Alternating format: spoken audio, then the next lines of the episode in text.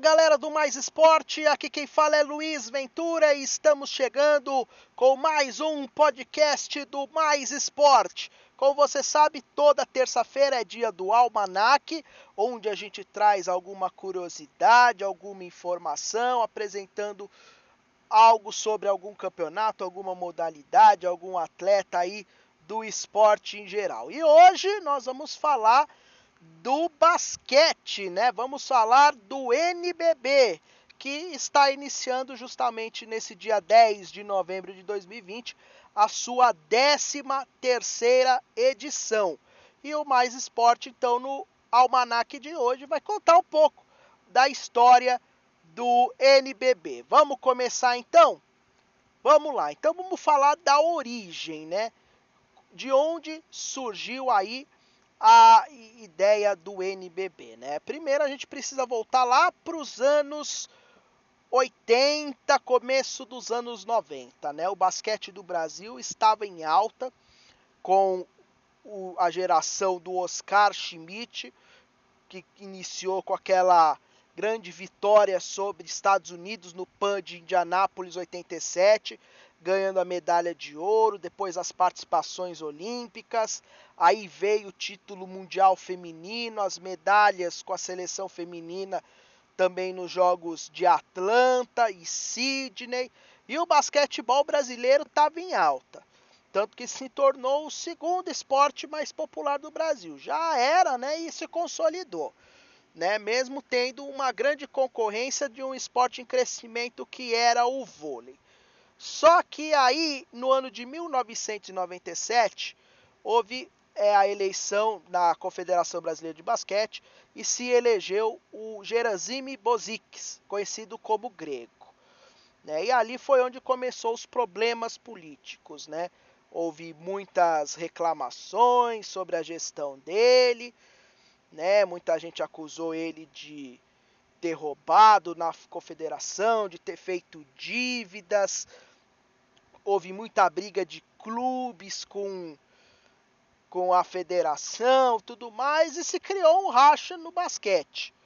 E nesse período também calhou de começar a aposentadoria dos grandes ídolos daqueles anos 80 e 90, né? Oscar, Marcel, Hortência, Paula e o basquete do Brasil acabou saindo um pouco da mídia, né? Acabou saindo um pouco aí do gosto popular, perdeu grande espaço pro pro vôlei que estava em alta com os títulos da seleção masculina, também com o crescimento da seleção feminina, e o basquete começou a cair.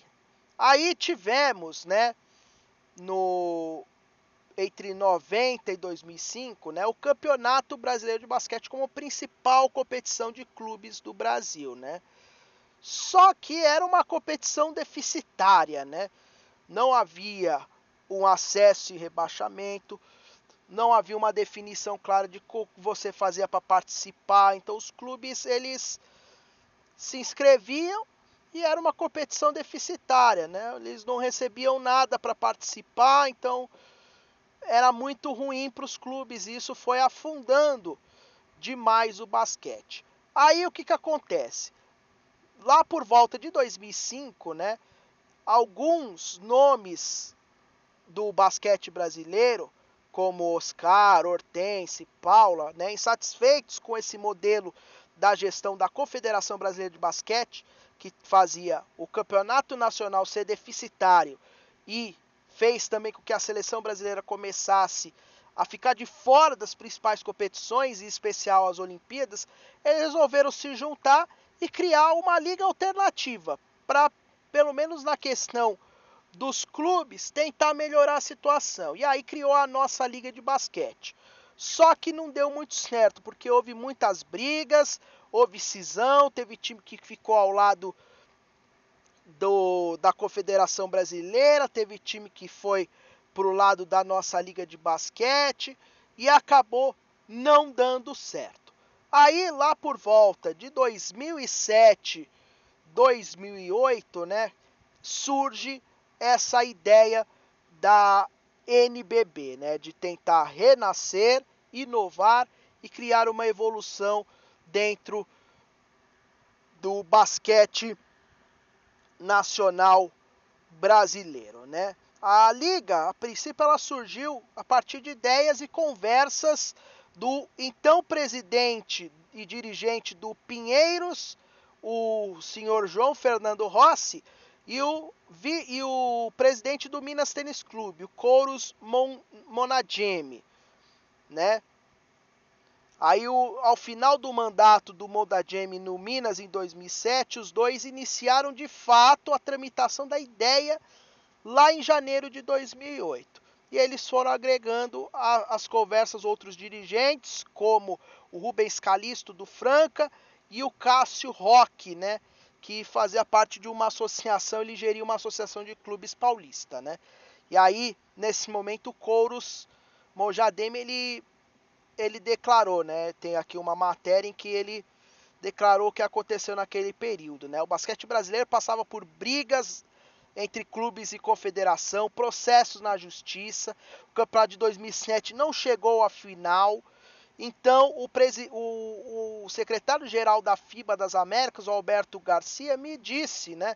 Por que vocês não tentam criar uma liga de basquete no Brasil para acabar com esse impasse? E ali, a partir daquele momento, realizamos as reuniões necessárias começamos a envolver cada vez mais dirigentes, todos davam as suas opiniões, os laços foram se fortalecendo e assim criou a liga. Aí a primeira reunião aconteceu no Paulistano, todos os representantes de times que faziam basquete à época foram convidados. Dentre eles, os 15 clubes que jogaram a primeira edição do NBB, mais as equipes do Ubra, do Nova Iguaçu do Rio de Janeiro e do Bahia, né? O Esporte Clube Bahia. Aí o segundo encontro aconteceu no Rio de Janeiro, no Flamengo, e antecedeu o decreto final, que no dia 1 de agosto de 2008 acabou fundando a Liga Nacional de Basquete. Era o início dessa nova história que é o NBB. Né? Aí, depois que a liga foi fundada, os representantes se movimentaram para realizar o campeonato, né? E primeiro eles precisavam de um apoio de mídia, de alguém para transmitir os jogos. Eles procuraram diversas emissoras sem ter muito sucesso e aí veio a TV Globo, né? Na época o executivo Luiz Fernando Lima, que até foi repórter da Globo, né, acreditou, apoiou o projeto e decidiu, né, não só ser a responsável pelas transmissões, não só transmitir os jogos, mas também ser uma espécie de sócia, né? Ajudar no que fosse necessário a liga de basquete.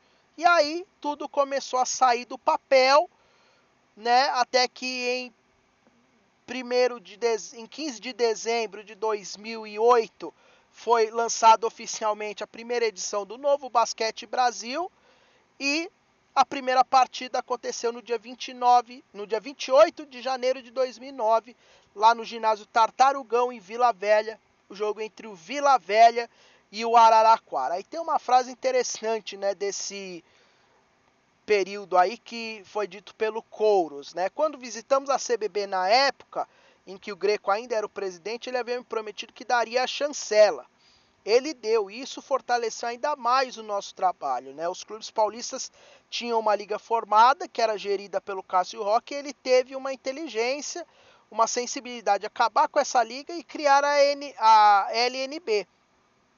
Aí tivemos a primeira reunião no Paulistano, a segunda no Flamengo e o primeiro jogo em janeiro, né?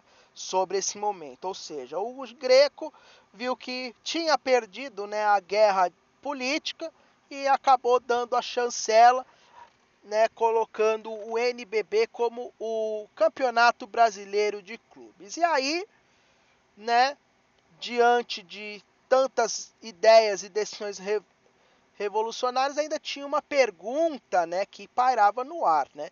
Por que criar uma liga, né?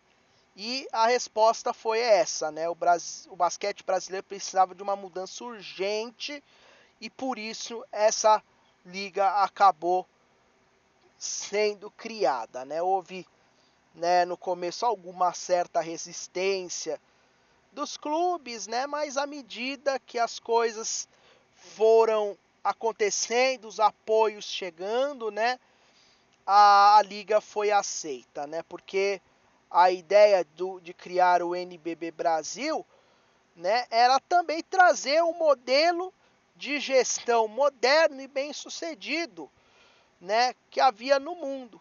Ideia que era da NBA, né, e acabou dando muito, muito certo mesmo isso, tanto que perdura até hoje. É uma competição que a cada ano melhora em termos de público, de audiência e de alcance, né? Hoje a gente viu aí nessa abertura a Rede Globo era uma espécie de sócia, né? Só que chegou um certo momento que o que a Globo fazia já não atendia mais o NBB, que era a, a questão da exclusividade. A NBB não queria mais exclusividade, ela queria poder transmitir todos os jogos e ter mais outros parceiros, também alcançar o público das redes sociais, do Twitter, do Facebook, da TV aberta, do, do streaming, né? E aí a Globo acabou não aceitando, não renovou. E aí o NBB hoje é uma competição que transmite todos os seus jogos, né? Se não me engano, tirando o Campeonato Brasileiro, né, de futebol, acho que foi o primeiro campeonato assim de uma primeira liga do Brasil a ter uma competição com todos os jogos transmitidos. Depois o vôlei, né, que por muito tempo com a Superliga, a gente falou da Superliga no almanac passado, por muito tempo ficou na frente do NBB em termos de organização e de, e de gestão, né, acabou tendo que copiar o NBB nisso, né? Ter que se reinventar, rene renegociar com a Globo essa questão da da exclusividade para poder transmitir todos os jogos e multiplataforma e ainda gerar uma, uma grana. Porque o diferencial do NBB em relação ao que a gente tinha antigamente no basquete era o seguinte, né? O basquete era uma competição deficitária, os clubes praticamente pagavam para jogar. Hoje, claro que muitos clubes dependem de um patrocinador, de uma parceria para poder contratar e montar um time com condições de ser campeão. Mas hoje eles não pagam mais para jogar. Eles eles recebem, eles dividem os lucros que a liga gera entre eles. Então, eles têm ali o mínimo para poder jogar, para a competição seguir viva, seguir evoluindo e aí cada time vai correr atrás de um patrocinador melhor, de um parceiro, para montar o seu time para poder ser campeão, tentar chegar à conquista do NBB, né? E recentemente veio também a parceria com a NBA, né? Uma parceria que abriu a mente do NBB para essa questão multiplataforma e também acabou tendo uma parceria que criou um pouco mais assim de cumplicidade entre as duas ligas, né? No começo, ao intercâmbio com alguns times da NBB indo jogar contra os times da NBA nos Estados Unidos na pré-temporada. Depois a questão de intercâmbio de troca de conhecimentos na parte administrativa então foi uma grande conquista aí para o NB, para o basquete brasileiro, a criação do NBB. E com o NBB depois vieram as outras competições, né? Eles criaram a Liga Ouro, que se tornou uma espécie de segunda divisão do NBB, né? Equipes que não tinham talvez um dinheiro, uma estrutura para jogar com os grandes, jogavam ali a liga menor, se estruturavam para jogar com os grandes. Isso foi importante também, daí saíram muitos times e a liga de desenvolvimento, né, para revelar jogadores, né, jogadores de base, jogadores, né, sub-21 para poder com isso a liga seguir desenvolvimento, né? A Liga Ouro foi criada em 2014, a divisão de acesso do NBB, né? Equipes como Vasco, Botafogo, Corinthians tiveram que jogar essa Liga Ouro para poder disputar o NBB e a LDB, a Liga de Desenvolvimento, criada em 2011, né, uma parceria do NBB com o Ministério do Esporte, né, para ajudar na formação de atletas e servir de celeiro, né, para o basquete brasileiro, né? Teve até um dado aqui que em 2019, né, 43% dos jogadores que disputaram o NBB eram oriundos das categorias de base dos clubes, né? E a parceria com a NBA veio em 2014 e a NBB se tornou o primeiro campeonato, a primeira liga do mundo a ter a NBA como parceira, né? Depois a NBA fez parceria com outras ligas, mas foi a, realmente a primeira a NBB. E aí, pra gente tocar aqui o podcast já na reta final, vamos contar um pouco da história dos campeonatos, né? O NBB, a primeira edição 2008-2009, teve o Flamengo como campeão, né? Venceu o Brasília pelo placar de 3 a 2, uma melhor de cinco jogos, ganhou por 3 a 2 e foi o primeiro campeão do NBB. Até hoje na história, né, só quatro times levantaram a taça, né? O, o Flamengo que é o maior campeão, ganhou 6, além desse de 2008 2009 ganhou 12 13, 13 14, 14 15, 15 16 e 18 19. O Brasília, né, foi campeão três vezes, em 2010, 2011 e 2012. E quebraram essa essa bolha, vamos dizer assim, o Bauru em 2017 e o Paulistano em 2018. Além desses quatro, né? Franca duas vezes, Mogi das Cruzes uma vez, São José e Uberlândia disputaram pelo menos uma vez a final cada um. E, e, a edição do ano passado ela acabou não chegando ao fim, infelizmente por conta da pandemia do Covid-19. Né, o campeonato ele estava ali por volta da 27 rodada, quando teve que ser paralisado. A princípio, as equipes decidiram que encerrar a primeira fase ali e os playoffs, assim que houvesse uma liberação, seria retomado a partir dos playoffs, só que houve, né, o que a gente sabe, o agravamento da pandemia e os playoffs não puderam iniciar quando eles imaginavam que poderia ser, né? E aí, para não atrapalhar não só o planejamento dos clubes em relação à, à futura temporada e até a temporada que ainda não havia encerrado, eles decidiram não disputar os playoffs e acabar cancelando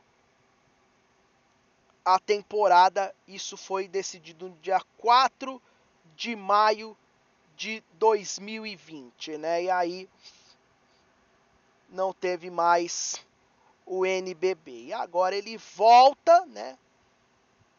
Nesse dia 10 do 11, geralmente o campeonato começa em outubro, esse ano começando um pouquinho depois, né, um mês depois, e vai ter, né, a presença, a participação de 16 times, né? São eles, vamos lá, o Bauru, de Bauru, São Paulo, o Brasília Basquete, da capital federal, o Campo Mourão, do Paraná, o Caxias do Sul, do Rio Grande do Sul, o Cerrado Basquete, de Brasília, que é um estreante dessa edição, o Corinthians de São Paulo, Flamengo do Rio de Janeiro, o basquete cearense, que esse ano está com parceria com o Fortaleza, né, o, Sport, o Fortaleza Esporte Clube, né? Então o basquete cearense vai jogar com as cores do Fortaleza. O Franca, o Minas Tênis Clube, o Mogi das Cruzes, o Pato Basquete do Paraná, o paulistano da capital paulista, o Esporte Clube Pinheiros de São Paulo, o São Paulo Futebol Clube e a Unifacisa de Campina Grande completam aí os 16 times dessa edição do NBB, né? Só em termos de curiosidade, na história, né? São 36 times que jogaram o NBB, né? O Cerrado Basquete é o 36 e pelo menos em cada uma das edições tivemos um time estreando, um time participando, um time novo participando da competição. O formato, né, é um formato simples, né? A primeira fase desse ano vai ser disputado pelos 16 times em turno e retorno, jogos de ida e volta, né? E os 12 melhores colocados vão para os playoffs. Os quatro últimos, né, eles estão eliminados do campeonato, não tem rebaixamento, né? Aí dentro dos 12 que se classificaram, os quatro primeiros já vão diretamente nas quartas de final. Já as equipes do quinto ao décimo segundo vão disputar as oitavas em melhor de três partidas. Aí, a partir das quartas de final, as séries vão ser formadas por melhor de cinco jogos, né? No modelo 1-2-1-1, né? Com os jogos 2, 3 e 5 sendo realizados na, capa, na casa da equipe de melhor campanha na fase de classificação, né? A final não tem uma data ainda definida, porque vai depender muito aí do andar da carruagem em relação à pandemia do coronavírus, né? E também em relação ao andamento aí dos playoffs, né? A quantidade de jogos que vai ter cada série, mas deve chegar ao fim o campeonato lá por volta de maio, junho, né? Até porque teremos as Olimpíadas de Tóquio, né? E não pode avançar muito aí o calendário para não coincidir com as Olimpíadas de Tóquio, né? E a diferença só em relação a essa temporada com a anterior, apesar do formato ser igual, né, a fórmula de disputa, por conta da pandemia do Covid-19, né, o primeiro turno será realizado só em sete ginásios, tudo sem público, né? O Maracanãzinho no Rio de Janeiro, o Antônio Prado Júnior em São Paulo, o Morumbi também em São Paulo, Hugo Ramos em Mogi das Cruzes, o Vlamir Marques em São Paulo, o Henrique Villaboim São Paulo e o ginásio do IESPLAN em Brasília, né? E, e, o segundo turno vai depender do monitoramento da pandemia e do andamento das sedes. E aí, por que essas sedes foram escolhidas? Por questão geográfica, né? É onde tem as rotas de voo, São Paulo, Rio, São Paulo, Brasília, Brasília, Rio de Janeiro. Então, esses, essa é a rota, né? Mogi das Cruzes, por ser na região metropolitana, então é como se fosse também a capital São Paulo né, para facilitar essa logística e também para ter o maior controle em relação aí aos aos times, para eles não poderem não encararem muitas viagens, não se colocarem muito em em locais em que não tem o controle do NBB e dos próprios clubes, ou seja, correr risco de contagiar os jogadores, né? E, e assim por diante, né? Então, por conta disso, vai ser só realizado em alguns ginásios os primeiros jogos. Então, é, Campo Mourão, né, do Paraná, Bauru de São Paulo, Caxias do Sul, o Fortaleza Basquete Cearense, o Minas Tênis Clube, o Pato Basquete e a Unifacisa, eles vão e o Franca, né, vão ter que fazer esses primeiros jogos aí, vão ter que jogar em ginásio neutro, né? praticamente quando eles forem mandante das partidas. Então vamos para terminar apresentar então aqui a primeira rodada do campeonato do NBB, temporada 2020-2021, né? O primeiro jogo neste nesta terça-feira é entre Campo Mourão e Fortaleza Basquete Cearense. Tem ainda Flamengo e Minas. E a rodada segue. Quinta-feira, dia 12, vamos ter Unifacisa e Campo Mourão. Corinthians contra o SESI Franca. Fortaleza contra o Flamengo. Minas contra o Pato Basquete. Mogi contra Bauru. Campo Mourão e Minas, São Paulo e Corinthians, Pato Basquete e Fortaleza, aí já dia 14, né? Brasília e Paulistano, Flamengo e Unifacisa e por aí vai, né? Até terminar aqui com SESI e Pinheiros no sábado. E aí você vai me perguntar, pô Luiz, muitos times repetidos e tal, é porque o basquete ele funciona por sistema de semanas, né? Então, cada semana é considerado uma rodada, né? E aí, por conta dessa questão do deslocamento também, você vê que eles já reuniram aí uma espécie de grupinhos, né? Para as equipes se enfrentarem. Depois vai ter uma folga esses times, outros vão lá se encontrar e aí o campeonato vai andando até se concluir todos os jogos para todas as equipes. E aí, se você quiser assistir os, os jogos, né? Teremos as partidas transmitidas na TV a cabo no canal ESPN, né?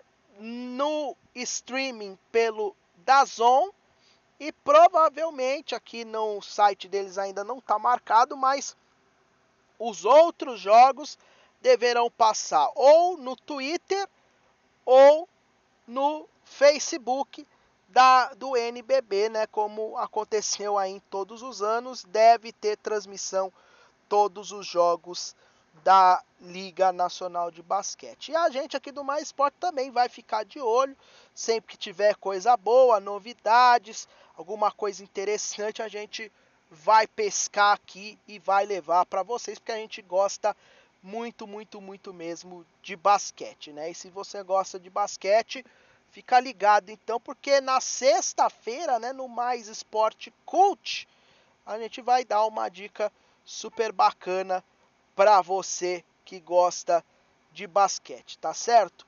Fique ligado e antes de terminar, aqui eu preciso passar uma mensagem muito importante. Ontem, né, a gente fez um post aqui no, no podcast falando, né, sobre a nossa indignação com as coisas que têm acontecido aí na sociedade no nessa última semana especial, né? Então a gente decidiu que a cada podcast, no final de cada podcast, a gente vai dar aqui uma informação relevante, vai levantar a bandeira de algum alguma situação aí para conscientizar cada vez mais as pessoas, principalmente aqui a galera que gosta de esporte, para saber que o esporte também faz parte da sociedade, a gente tem que se envolver com tudo isso também, tá certo?